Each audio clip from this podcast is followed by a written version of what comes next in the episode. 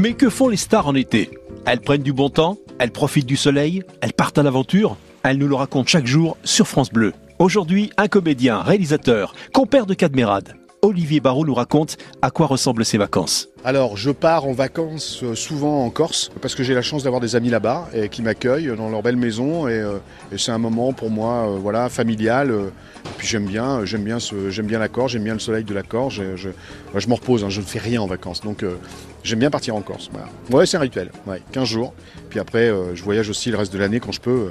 Là, ça fait longtemps que j'ai pas voyagé, mais euh, quand je peux voyager, je, re- je revoyage 15 jours dans l'année. J'essaie de visiter un pays étranger que je connais pas. Olivier Barrault, qu'est-ce qui est indissociable de l'été pour vous? Oh, barbecue. hein. Alors là, c'est 100% barbecue et euh, ma femme fait un peu de salade, mais moi j'aime bien le barbecue avec.